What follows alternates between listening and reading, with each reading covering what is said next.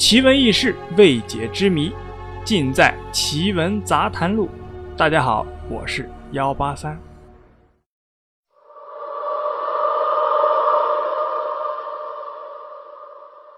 丰都鬼城，古为八子别都，东汉和帝永元二年置县，距今啊已有两千多年的历史了。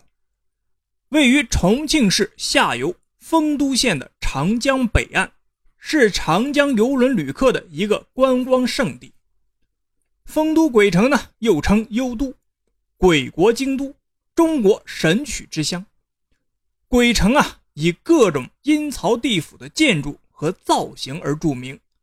鬼城内有哼哈祠、天子殿、奈何桥、黄泉路、望乡台、药王殿等多座表现阴间的建筑。以前在丰都流传啊，上午人赶场，下午鬼赶场。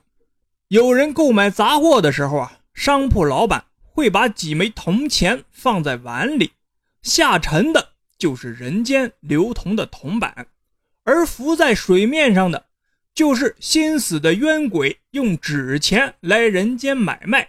这样的生意啊，却是万万做不得的。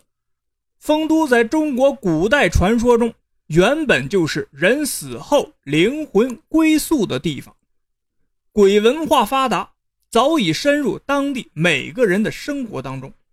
因此啊，当地民间也流传着各种各样的灵异传闻。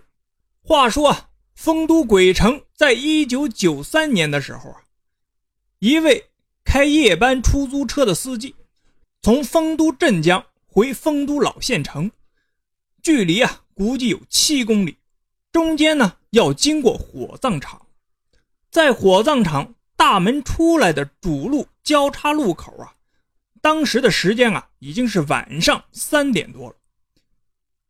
司机呢见到一个美女招车，美女啊身穿一白色连衣裙，脚穿白色网织鞋，要到啊人民医院。在行驶的过程中呢，司机还一个劲儿的开玩笑。毕竟嘛，深更半夜有美女搭车，这位司机呀，应该是心情还是很好的。但是那美女呢，却是始终一言不发。司机在挂档的时候啊，无意碰到了美女的手背，感觉那是冰凉。当时啊，司机还在想，是不是衣服穿少了的缘故。最后呢？是平安的送到了人民医院旁的王庙拐。当时啊，那里由于是老城市，路灯不多，加上啊是晚上，有些昏暗。早上交车了，一直到下午，那个老兄呢起来吃饭，清点昨天一天的收入，怎么算都差十元钱。但发现啊，放钱的那个口袋里啊，有些黑色的纸灰，就是烧的那种。让他百思不得其解，但是呢，也没当一回事儿。这个事呢，他也没有放在心上。可是过了几天，几个出租车司机在晚上收车喝酒的时候，一个司机就说了：前几天他遇到鬼了，说拉了一个身穿白衣服的女人，回来发现啊，钱是烧过的纸灰。当时啊，这个司机没在意。睡了一觉起来，才想起几天前他身上发生的故事。故事的情节和那个同行讲的那是一模一样。当时啊，就有点吓呆了，于是就回忆起其中几个不合情理的细节。第一，晚上上车的地方是火葬场旁边，也是去火葬场唯一的路口。到的地方。是人民医院，下车的地方离人民医院的太平间很近。第二，那个时候啊是十月了，大家都穿的比较厚的衣服了。为什么那个女的凌晨还要穿一个裙子？第三，那个女的手啊是冰凉的，脸上没有一丝的血色，也不说一句话。第四。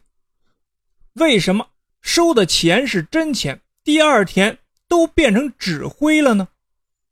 这个故事啊，在丰都那是传开了。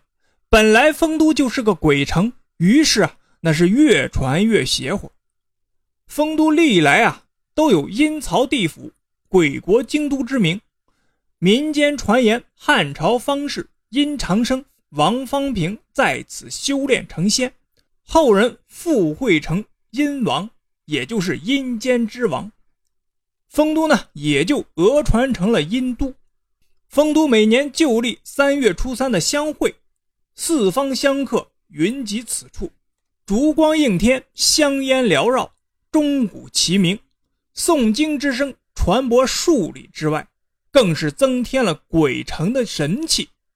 这样，丰都名山经过历代的演变和发展，直至解放前夕，已经形成了以天子殿、大雄殿、白子殿、玉皇殿、千手殿、九蟒殿等十二殿域的寺庙和阴曹地府，近百年。